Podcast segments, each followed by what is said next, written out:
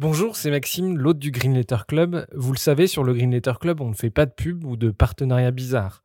Bref, on est 100% indépendant. Et pour le rester, on a besoin de vos dons.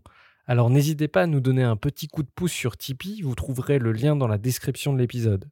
Et pour se financer, on organise aussi des fresques du climat ou de la biodiversité et des conférences sur les questions climatiques. Si ça vous intéresse, n'hésitez pas à nous écrire. Un grand merci du fond du cœur et bonne écoute.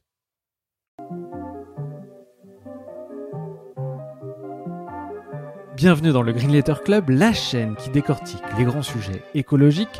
Aujourd'hui, nous allons parler des modifications de l'ADN sur l'homme, guérison de maladies génétiques incurables, création d'hommes augmentés et même modification de la lignée germinale.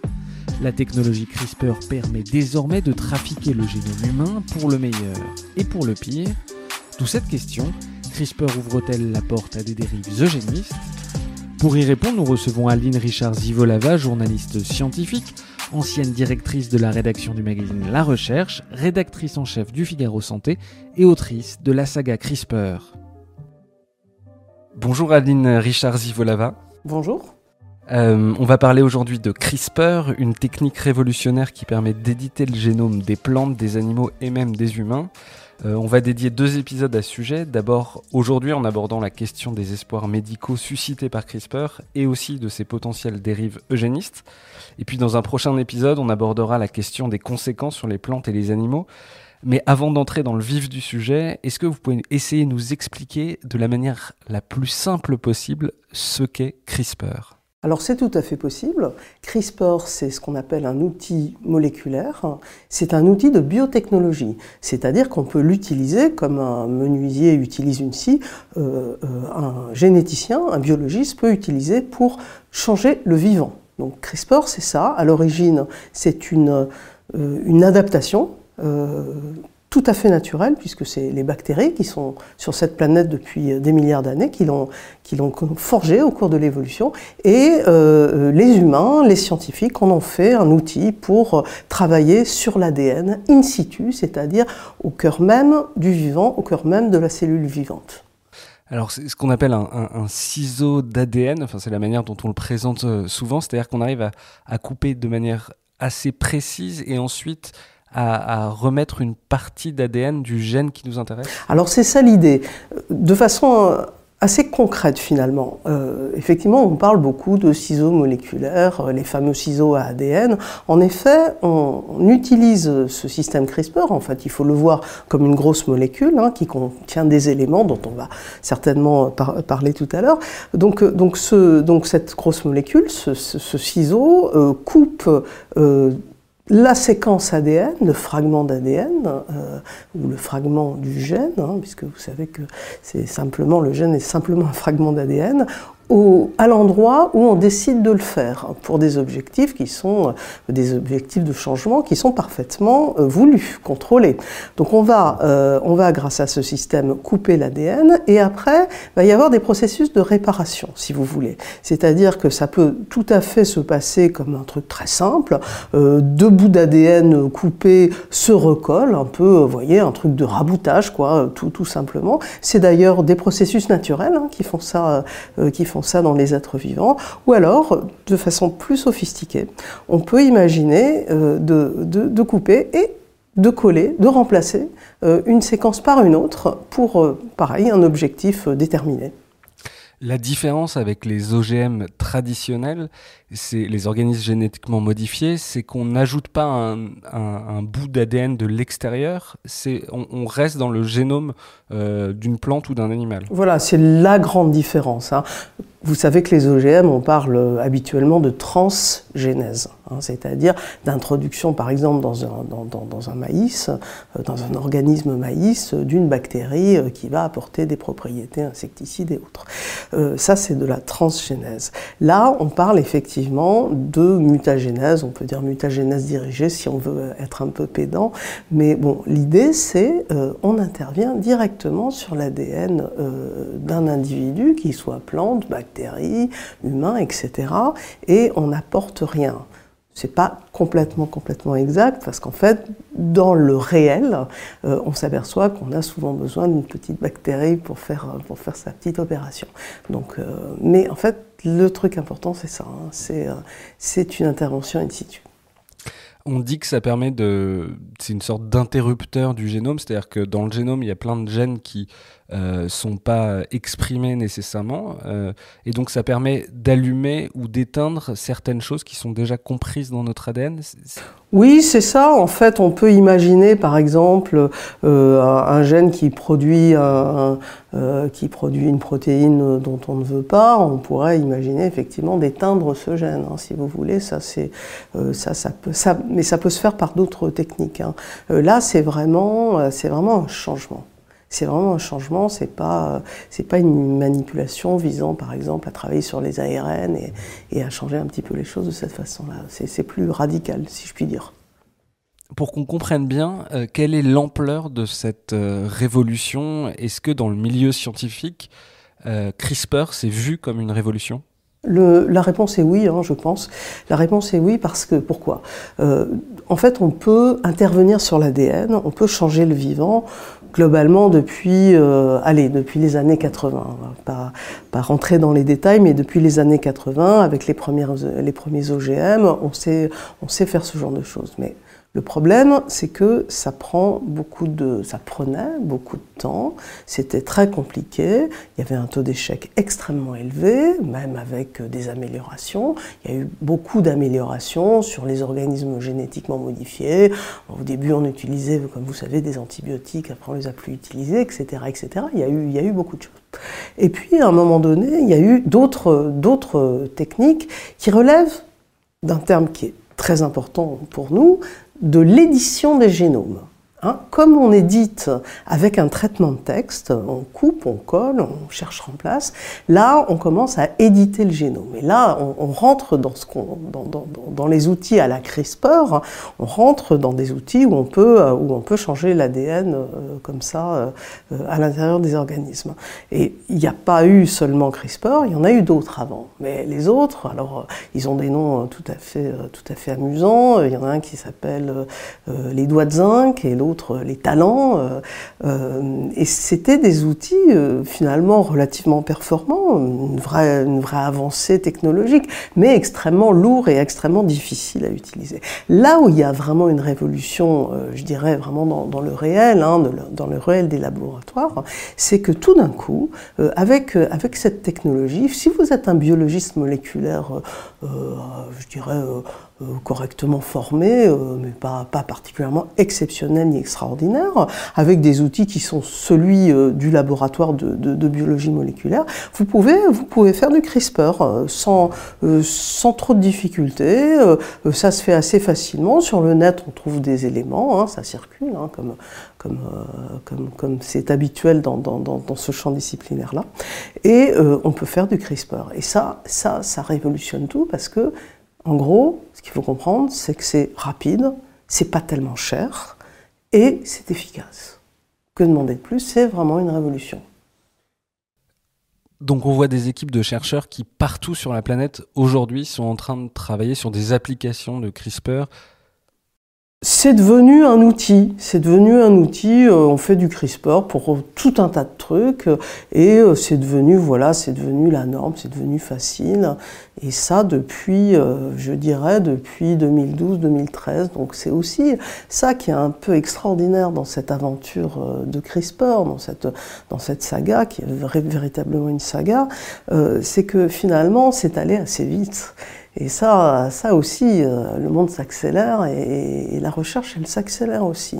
La publication euh, euh, fondamentale, importante, c'est celle donc de, de, de, de, nos deux prix Nobel, Doudna, Jennifer Doudna, l'américaine, et, et, Emmanuel Charpentier, la française.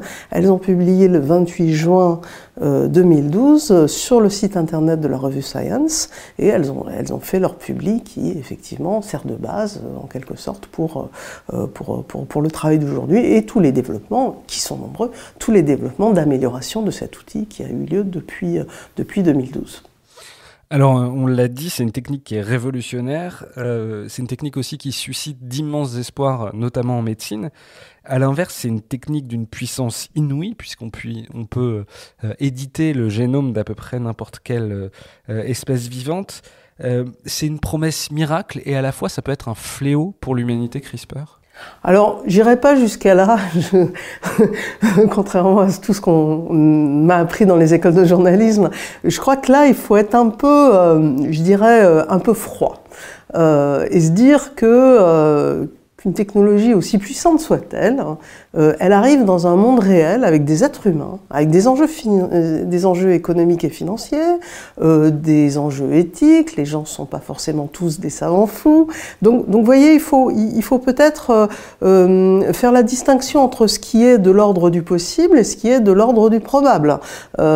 effectivement, en santé humaine, il y a des perspectives extrêmement euh, intéressante, voire, voire révolutionnaire pour certaines maladies. On va en parler, on va détailler. Mais, euh, mais est-ce que ça va, est-ce que ça va fonctionner Je vais vous donner un exemple. Euh, je vais vous donner un exemple. Bon, CRISPR pourrait, par exemple, être utilisé pour euh, soigner le cancer parce que pourrait intervenir sur, sur des gènes promoteurs de cancer. Hein. Sans rentrer dans les détails, on peut, on peut tout à fait s'imaginer ça. Et il y a des, il y a des, des, des recherches, des recherches importantes.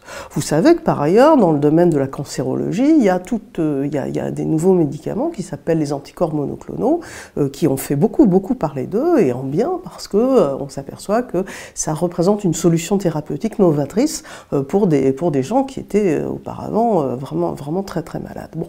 Mais les anticorps monoclonaux, c'est intéressant de regarder cet exemple, parce qu'ils ne sont pas pour tout le monde. D'abord, il y, a, des cas où ça ne fonctionne pas parce que, parce que la génétique de la personne n'est pas, pas, pas adapté à ces médicaments-là, ça c'est une chose, mais surtout, ça coûte extrêmement cher. Ça coûte extrêmement cher. Les médicaments CRISPR de demain, combien coûteront-ils? Qui pourra y accéder? Donc, vous voyez, il faut, il faut je pense, euh, réfléchir euh, aujourd'hui avec cet outil biomoléculaire, euh, cet outil de biotechnologie qui est à, qui est à disposition. il, faut, il faut savoir, voilà, il faut, il faut se dire que c'est pas non plus, ça, ça va pas, ça, ça, ça, ne peut pas, ça ne peut pas se, se dirais, se diffuser à la vitesse de l'éclair. Hein, c'est pas possible. Même si, en effet, il y a des potentialités très intéressantes et que, de l'autre côté, en parlons de, fléaux éventuels, on peut, essayer d'imaginer des choses. Oui, tout outil est, par, essence euh, euh, bon et mauvais. Vous savez bien, vous savez bien qu'on peut utiliser un marteau pour casser la tête à à quelqu'un euh, ou alors à construire une maison. Enfin bon, c'est un peu, un peu trivial comme, comme, euh, exemple, mais euh, CRISPR c'est pareil. Alors on va parler des deux aspects. sur l'aspect positif, sur les promesses suscitées par CRISPR, quelles sont les maladies, et notamment les maladies génétiques, qui pourrait un jour euh, être guéri par CRISPR Alors, effectivement, la chose importante et la chose qu'il faut comprendre, c'est que c'est un outil génétique, donc ça va être utilisé pourquoi Pour des maladies génétiques, c'est-à-dire, pour être plus concret que, que, ce mot-là, euh, des maladies qui sont causées par des désordres à l'intérieur de l'ADN, qu'on peut donc corriger avec un outil euh, de changement de l'ADN. Alors, l'exemple le plus abouti, et à mon sens, qui est vraiment un, très bel, très bel exemple et très belle réussite, c'est euh, le soigner les gens qui sont atteints d'une maladie qui s'appelle la bêta-thalassémie. Euh, et qui est une maladie euh, tout à fait grave, une maladie du sang, euh, qui en fait est, euh, est dû à, euh, un problème, un problème dans un ADN, si vous voulez. c'est une maladie qu'on appelle en anglais sickle cell disease, c'est-à-dire que c'est la maladie des sickle cell, des, les cellules sanguines sont comme des faucilles. C'est pas la drépanocytose? Ah, c'est aussi la drépanocytose. En fait, ces deux maladies sont cousines. Effectivement, c'est important de le préciser. Donc, il y a drépanocytose et, et bêta-thalassémie. Euh, en gros, c'est un peu le même, un peu le même principe. C'est pour ça que je, je, les mets à deux. Effectivement, la, drépanocytose, qui est une maladie qui est pas si rare que ça, hein, pas si rare que ça, qui notamment dans certains endroits du monde, je pense aux Antilles euh, et dans certains pays africains, est, assez répandu. Et donc, euh, les gens sont extrêmement malades, c'est-à-dire que euh, comme les cellules sanguines sont mal formées, ils ne peuvent pas transporter l'oxygène facilement aux organes et il y, a des tas de, problèmes. Les gens meurent en général assez jeunes et puis il y a des douleurs qui sont tout à fait impressionnantes. Et sur cette maladie de drépanocytose, et aussi de bêta-thalassémie, il y a eu des essais thérapeutiques avec CRISPR. Alors, c'est extrêmement lourd, hein, c'est extrêmement lourd. C'est-à-dire que le principe, il est le suivant. On prend euh, euh, des cellules de la moelle osseuse, du patient ou de la patiente. Hein. La première patiente qui a été soignée s'appelle Victoria Gray. C'est une américaine, euh, c'est une afro-américaine euh, de, de, l'Est, hein, je crois, et donc elle a été, euh, c'est la première, première personne à avoir, à avoir bénéficié de cette thérapie, et ça a marché. Alors, on lui a pris les cellules de la moelle osseuse qu'on a modifiées génétiquement en laboratoire. Alors en fait, l'opération était assez compliquée, c'était assez malin de faire ça. En fait, donc il y a un problème sur le gène qui produit de l'hémoglobine. Euh, et, mais le scientifique, plutôt que de s'attaquer à ce gène-là, c'était un peu compliqué, il a préféré euh, euh, intervenir sur un autre gène qui produit de l'hémoglobine, mais de l'hémoglobine fœtale. En fait, il faut savoir que quand on est dans le ventre de notre maman, on, produit de l'hémoglobine, mais c'est pas exactement la même, si vous voulez, que celle, que celle qui, va, qui va nous servir après, quand on est trois mois après. Voilà. Donc il a travaillé euh, sur, euh, sur cette, euh, sur cette génétique-là.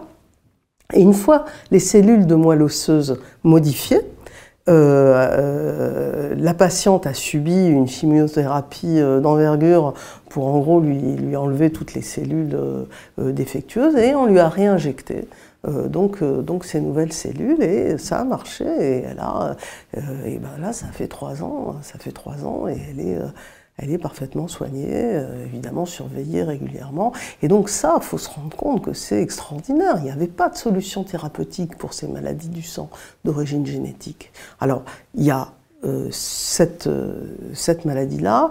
Il y a aussi des, essais qui ont été assez concluants sur une maladie génétique qui provoque une cécité héréditaire hein, euh, dont le nom m'échappe euh, présentement. Maladie de Leber? Voilà, c'est ça, c'est la maladie de Leber. Euh, le nom, en fait, est beaucoup plus long que celui-là, mais, c'est ça. Et, et, là, là c'est pareil, il y a, y, a, y, a y a, eu des progrès assez intéressants.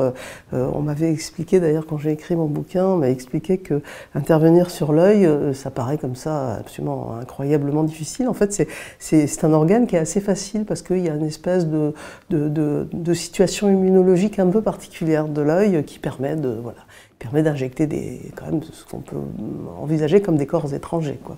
Voilà. Donc il y a eu il y a eu euh, il y a eu ces deux euh, ces deux possibilités et puis euh, et puis bah il y a toutes il y a, y a toutes les expérimentations sur des, des, maladies qui sont gravissimes et qui sont des, véritables saloperies, comme par exemple la maladie de Huntington, hein, qui, quand, quand, elle touche un individu, euh, la personne perd l'usage de son corps et de son esprit euh, quand même assez rapidement. et c'est une, c'est une, une, vraie malédiction ce truc. Hein. Donc il y a beaucoup de, il y a beaucoup de, de, de choses sur ces maladies-là, Charcot aussi. voilà. Hein. Donc c'est des maladies qui sont souvent très douloureuses, qui mettent les familles dans des situations très complexes, très oui, compliquées. Et surtout, et surtout, il n'y a pas de, il n'y a pas de médicaments. Oui, c'est des maladies qui sont incurables euh, aujourd'hui. Euh, c'est aussi des traitements du coup qui sont lourds, d'après ce que vous dites. Ah oui, oui, tout à fait, euh, tout à fait.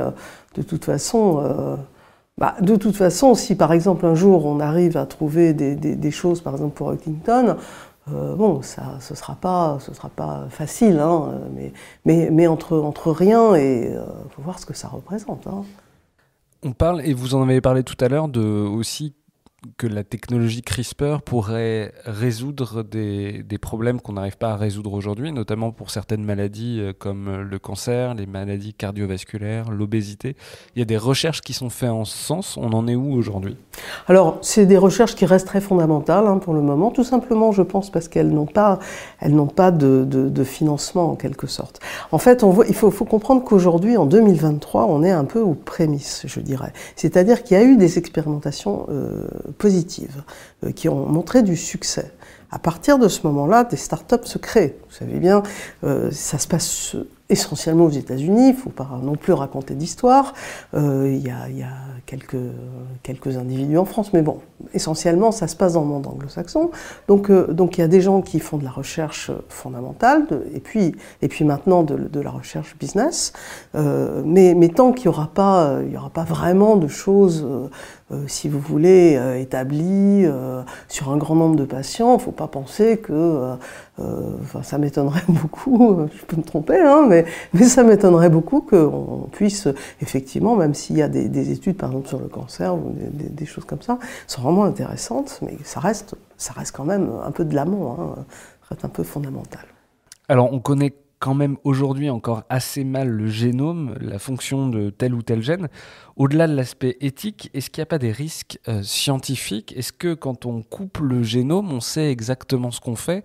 Ou alors est-ce qu'il peut y avoir des effets collatéraux quand on intervient comme ça sur l'ADN Alors évidemment, il y a des risques. Hein. C'est pas du tout d'ailleurs, euh, bon. Euh, le terme ciseau moléculaire est ce qu'il est, mais en réalité, c'est pas d'une précision extravagante. Hein. C'est un outil qui est, plus précis hein, que ce qui était fait auparavant, mais effectivement, il peut y avoir des, euh, peut y avoir des effets, des, effets collatéraux. Il y a notamment euh, quelque chose qui est, qui est, très discuté dans la communauté scientifique. Bon, c'est un peu jargonnant, mais ça s'appelle les off-targets. Euh, donc, c'est les effets hors cible. Bon, remarquez, vous et moi, on peut comprendre. Euh, en fait, le coup de ciseau, il n'est pas donné exactement euh, à l'endroit où, à l'endroit il faudrait. Et ça peut être, par exemple, on parlait du cancer, ça peut être très gênant parce que si vous, si vous, par exemple, vous intervenez sur une séquence ADN où il y a des, des gènes suppresseurs de tumeurs, puisqu'il y, y, a des gènes suppresseurs de tumeurs, bon, bah, vous risquez de mettre un désordre pas possible et, euh, de ne pas du tout soigner les gens, bien au contraire. Donc, euh, donc effectivement, c'est encore des, choses qu'il faut affiner. Bon, alors, ils travaillent beaucoup, hein. là on va vraiment pas rentrer dans les détails parce que c'est c'est vraiment complexe, mais bon, en gros, il y a, si vous voulez, il y a, euh, ils font aussi de la recherche probabiliste avec des, gros ordinateurs, avec du big data, euh, pour effectivement euh, évaluer, évaluer ces effets hors cible et pouvoir les repérer, pouvoir mieux, mieux, mieux, mieux cibler. Mais, mais bon, on peut pas, on peut pas garantir. Mais c'est comme n'importe quoi. Hein. Je crois qu'il faut aussi dire les choses simplement. C'est comme n'importe quoi. à partir du moment où quelque chose est efficace, il y a toujours des, il y a toujours des risques toujours.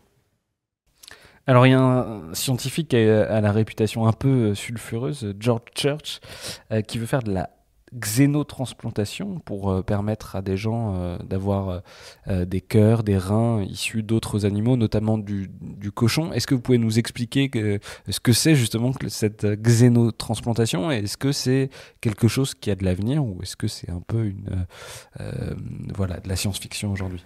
Alors, je dirais que, mais vraiment je parle comme non spécialiste, hein, que, que c'est vraiment très prometteur pour des raisons de fond. Euh, on n'a pas assez de, on n'a pas assez de, donneurs de greffe. Hein. Il euh, n'y a pas assez dans le monde, euh, en Occident, euh, dans les pays du Sud. Il y a une pénurie mondiale, il y a du trafic, on sait bien.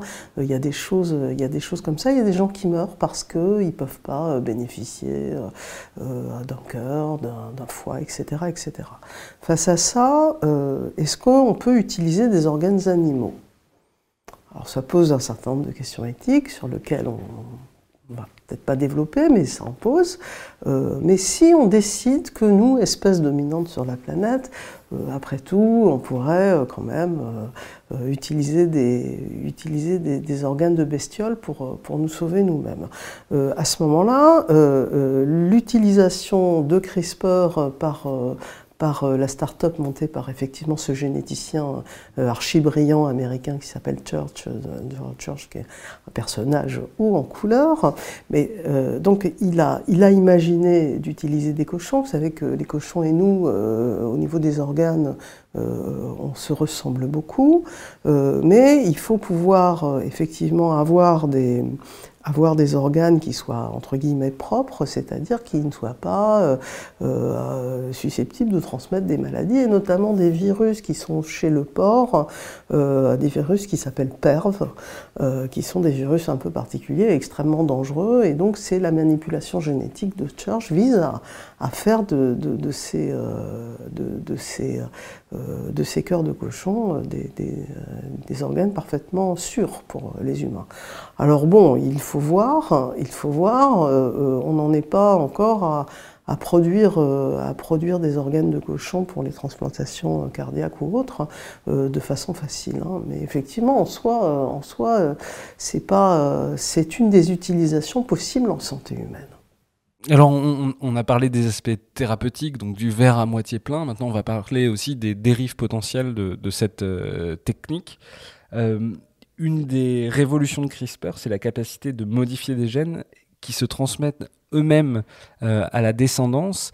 Euh, ça, c'est la porte ouverte justement à de l'eugénisme Certainement, euh, en tout cas par définition, je dirais, sans, sans mettre... par définition, c'est de l'eugénisme puisque c'est de l'amélioration. Alors de quoi parle-t-on? Euh, euh, là, on parle d'un domaine qui est très particulier, qui n'a, euh, à mon avis, assez peu de choses à voir avec ce qu'on racontait sur la drépanocytose. Sur la drépanocytose, c'est quoi? C'est en fait de la thérapie génique. Hein, de la thérapie génique qui n'est est pas, qui est pas quelque chose de complètement nouveau. Hein. Il, y a, eu, il y a eu des essais de thérapie génique dans, dans, les années passées. C'est ça parce que on, modifie des cellules d'une personne, on lui réinjecte pour son, son, son bénéfice à elle-même, mais une fois que cette personne sera décédée, ben voilà, euh, elle sera décédée et il y aura plus de, voyez, il y aura plus de manipulation euh, génétique. Euh, c'est complètement autre chose quand on décide de manipuler génétiquement ce qu'on appelle, ce que les spécialistes appellent la lignée germinale, en clair, un embryon humain si on touche à ce matériel génétique-là, il peut se transmettre à la descendance. Et donc là, on pourrait imaginer effectivement une vraie dérive génétique, un peu d'ailleurs euh, euh, comme l'avait euh, visionné Huxley dans le meilleur des mondes. C'est-à-dire qu'effectivement, on décide, alors lui, il n'y avait pas de manipulation génétique, on donnait de l'oxygène plus ou moins aux, aux, troupeaux de bébés euh, qui étaient dans les, centres. Mais, euh, là, on peut imaginer, par exemple, de euh, se débarrasser de telle et telle caractéristique et donc de modifier les, les, les embryons humains pour que, voilà, pour que ça puisse à terme, à terme être porté. Bon, je crois que je dirais c'est à la fois complètement effrayant et puis aussi complètement improbable. Hein. Alors, euh, je crois qu'il faut, il faut un peu raconter l'histoire là. Euh, en fait, ça a été fait. Et d'ailleurs, ce que je remarque, c'est que euh, ça n'a pas traumatisé les foules. on a modifié trois êtres humains à, la fin, à la fin de 2018. Trois êtres humains sont nés en Chine, trois petites filles.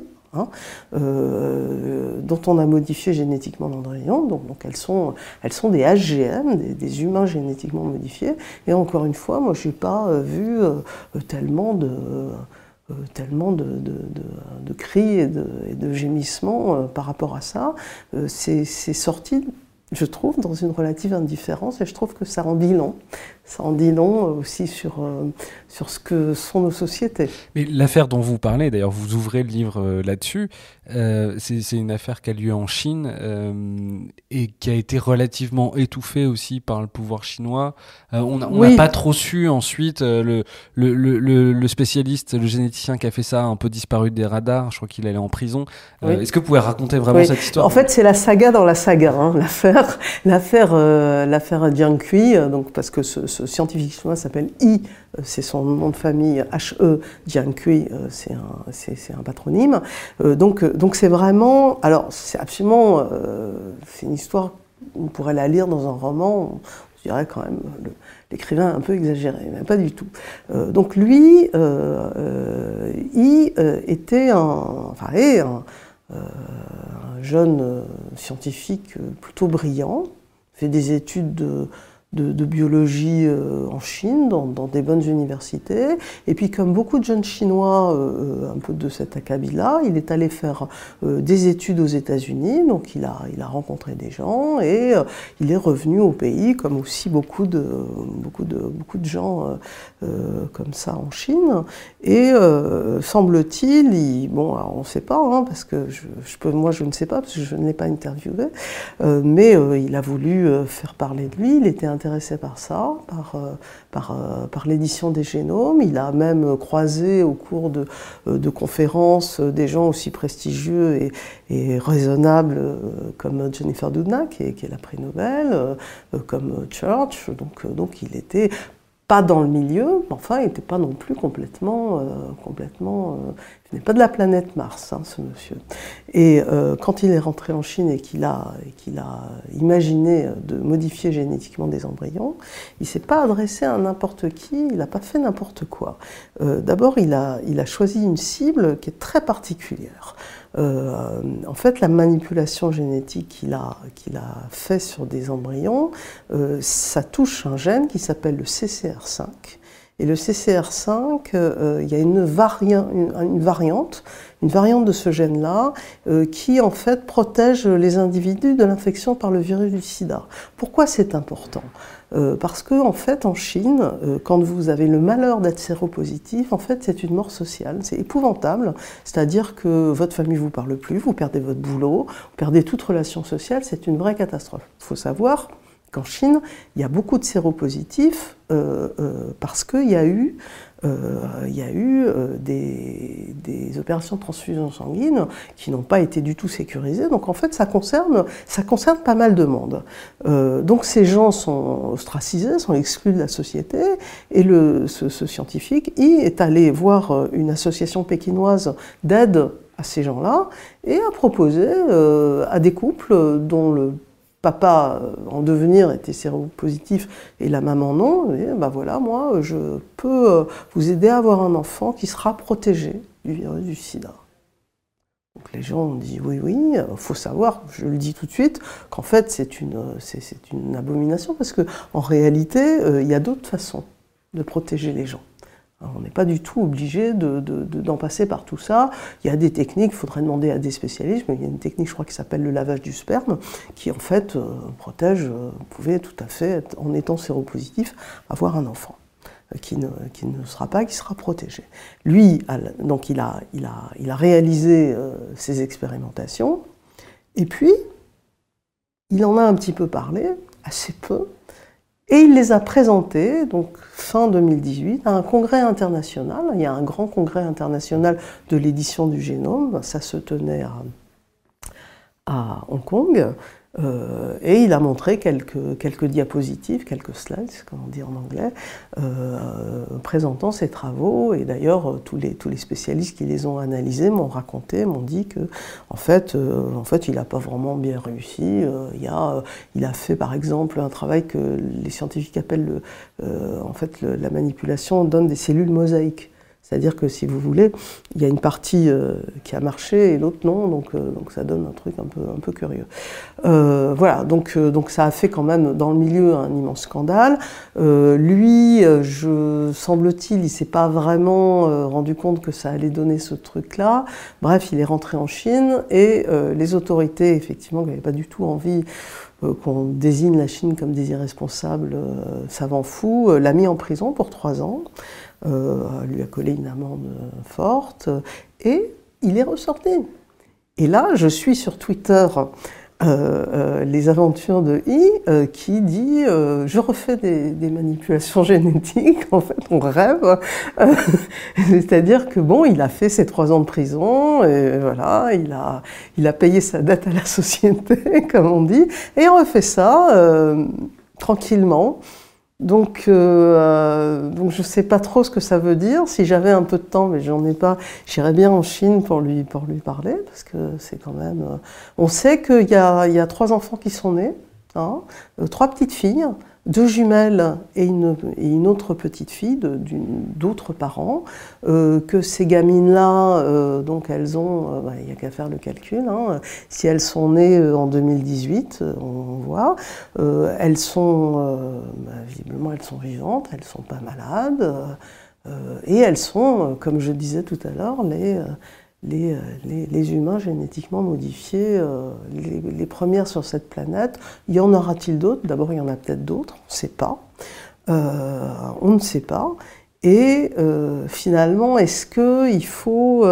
est-ce je dirais c'est à la fois une, barrière qui vient de sauter, qui est en soi un problème immense, et en réalité finalement pas grand chose parce que euh, bah, parce qu'on ne sait pas quoi. On sait pas. voilà.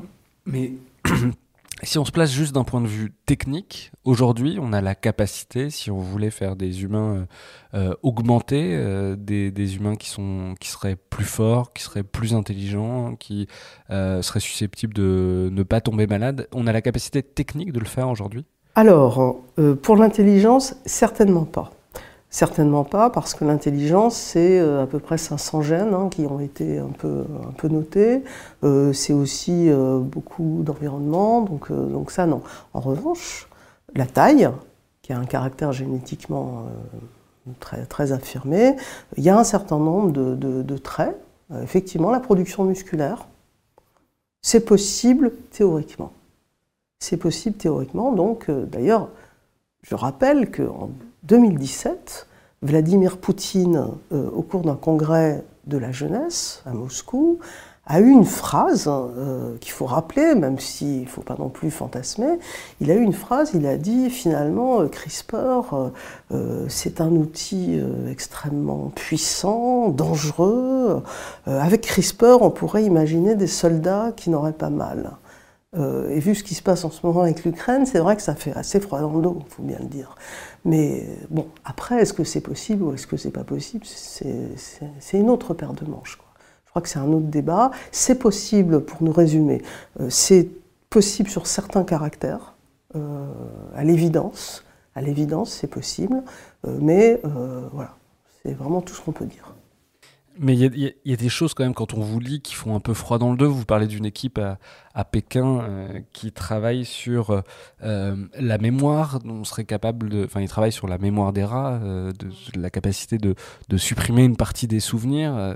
voilà, c'est des recherches quand même quand on lit ça. si on transpose aux humains qui font assez froid dans le dos. Oui, oui, oui, il y a ça. Y y a, mais il n'y a pas qu'avec CRISPR qu'on peut faire ce genre de choses. Et effectivement, il y a, y a des euh, je dirais surtout tout ce qui touche au cerveau. Euh, oui, il, y a des, il faudrait, pour le moins, il faudrait qu'il y ait des contrôles internationaux. Semble-t-il, on n'en prend pas vraiment de chemin. Euh, oui, il y a, des, des, possibilités de dérapage, ça je pense qu'il y en a. Justement, parmi les généticiens, parmi les scientifiques, on voit des personnages très hauts en couleur, on voit aussi des gens euh, qui font un peu le mélange des genres avec euh, beaucoup d'entreprises différentes. Euh, on parlait de George Church tout à l'heure, je crois qu'il a plus d'une environ une vingtaine de startups. Ah oui, au moins. Est-ce qu'il y a des gens qui sont en train de jouer aux, apprentis sorciers, justement, avec ces technologies-là? Ouais, Est-ce qu'il y a des scientifiques qui sont en train de, voilà, de jouer aux apprentis sorciers Pas à ma connaissance, pas à ma connaissance. Je crois que c'est assez. Euh, euh, même Church, il peut toujours euh, avoir sa grande barbe toute blanche et, et montrer qu'il est quand même un peu Dieu sur terre. Bah, même lui, j'ai pas l'impression que c'est un Américain. Il suit les règles des Américains. C'est pas des. Euh, ils sont pas irresponsables. Euh, pourrait y avoir des. Ça, ça se peut, mais, mais pour le moment, euh, heureusement pour nous tous, enfin, moi, j'ai pas vu, j'ai pas repéré au cours d'une enquête qui a quand même duré plusieurs années. C'est peut-être parce qu'on est au tout début, hein, mais, j'ai pas vu de choses absolument euh, terribles. Euh, il y a des choses qui sont un peu, euh, un peu douteuses, euh, pas forcément avec CRISPR d'ailleurs. Je raconte dans mon livre une affaire, une manipulation génétique qui, qui, tend, on appelle ça le, bébé à trois parents.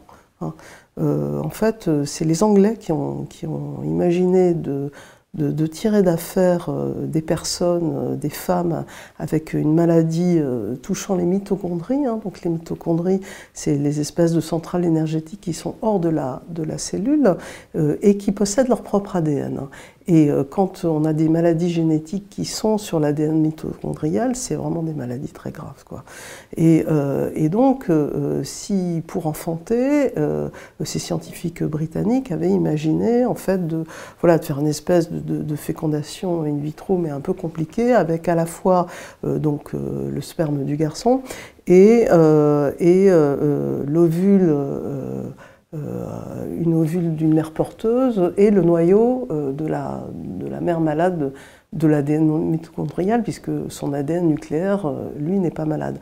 Donc, et, donc, vous vous retrouvez avec un, un, enfant qui a trois patrimoines génétiques, hein, on est d'accord, hein, puisque voilà. Donc ça, donc ça, c'était purement de la, de la recherche scientifique chez les Anglais, et ça a quand même été utilisé, euh, je crois, au, Mexique.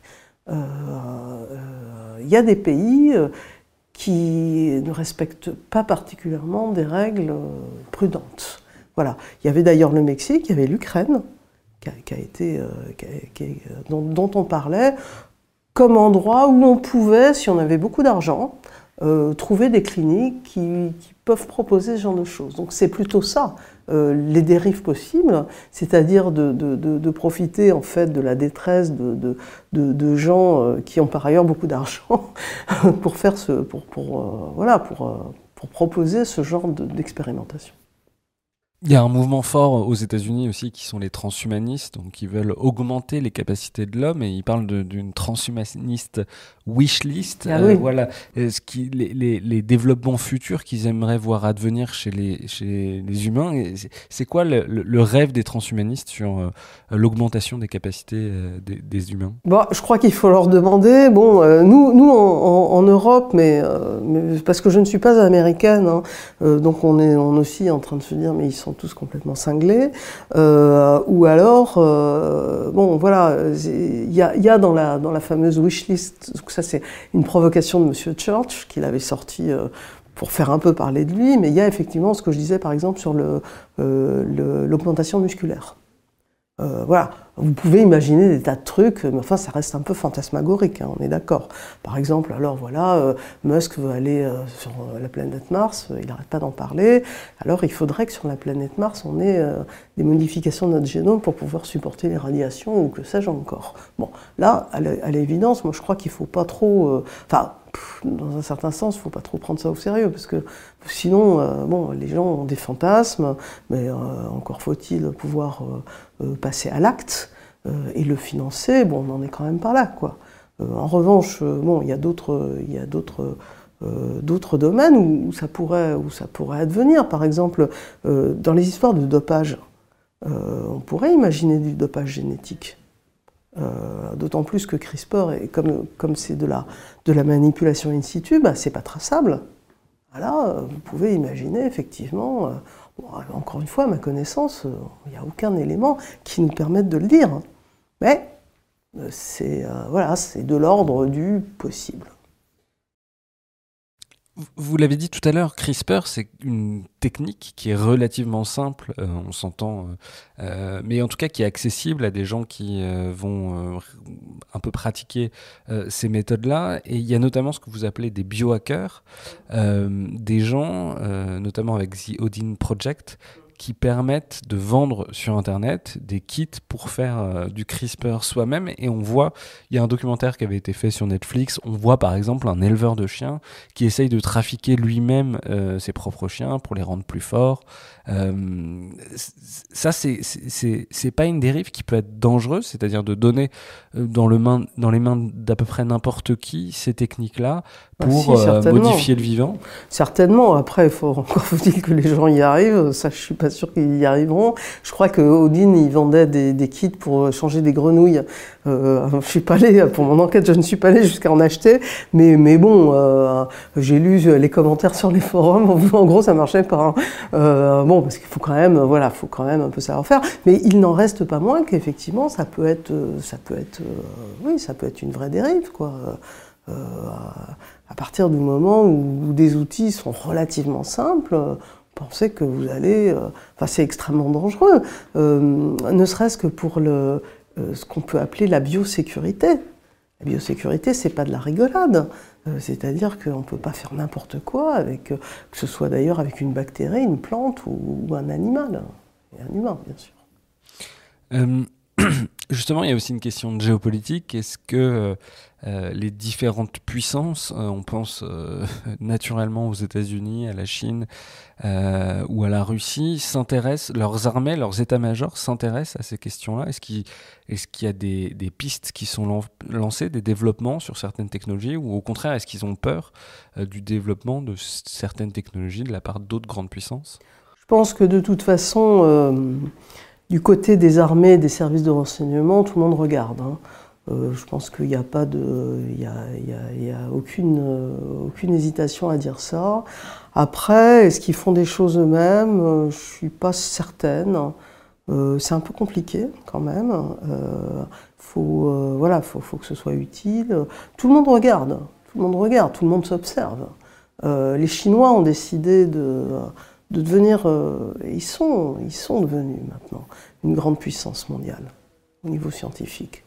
Moi, j'avais été en Chine dans, un autre cadre euh, journalistique euh, pour faire un reportage sur la santé en Chine, et il y a une dizaine d'années, et j'avais été très frappé par le fait que dans des, dans des, dans des petites villes, aux alentours de, dans la région de Shanghai, des petites villes, pas, pas particulièrement importantes, des labos euh, euh, corrects, hein, mais pas, pas, des labos extraordinaires. Euh, il y avait des séquenceurs à haut débit de l'ADN, des bécanes qui, qui valent 10 millions d'euros chacune. il y en avait 4-5 et et une troupe de, doctorants pour les faire, pour les faire fonctionner. ils, mettent, ils mettent les moyens. Euh, sur les OGM classiques, on sait bien qu'ils sont très en pointe euh, parce qu'ils ont des problèmes, euh, ils vont avoir des problèmes de, de ressources alimentaires. Euh, donc, euh, donc oui, je pense que tout le monde, tout le monde est en train de regarder CRISPR, se dire euh, est-ce qu'on va pouvoir s'en servir, dans quelles conditions, est-ce que, est que nos, concurrents, voire nos, alliés ou nos ennemis, où en sont-ils? Est-ce que c'est possible pour l'utiliser pour des armées Vous voyez, c'est des questions qui restent ouvertes. Je crois qu'on ne peut vraiment pas répondre sérieusement euh, sur, sur, sur, ces, sur ce terrain-là, mais, mais euh, il est évident que tout le monde s'observe. Aline Richard Zivolava, un grand merci d'être venue dans le Green Club.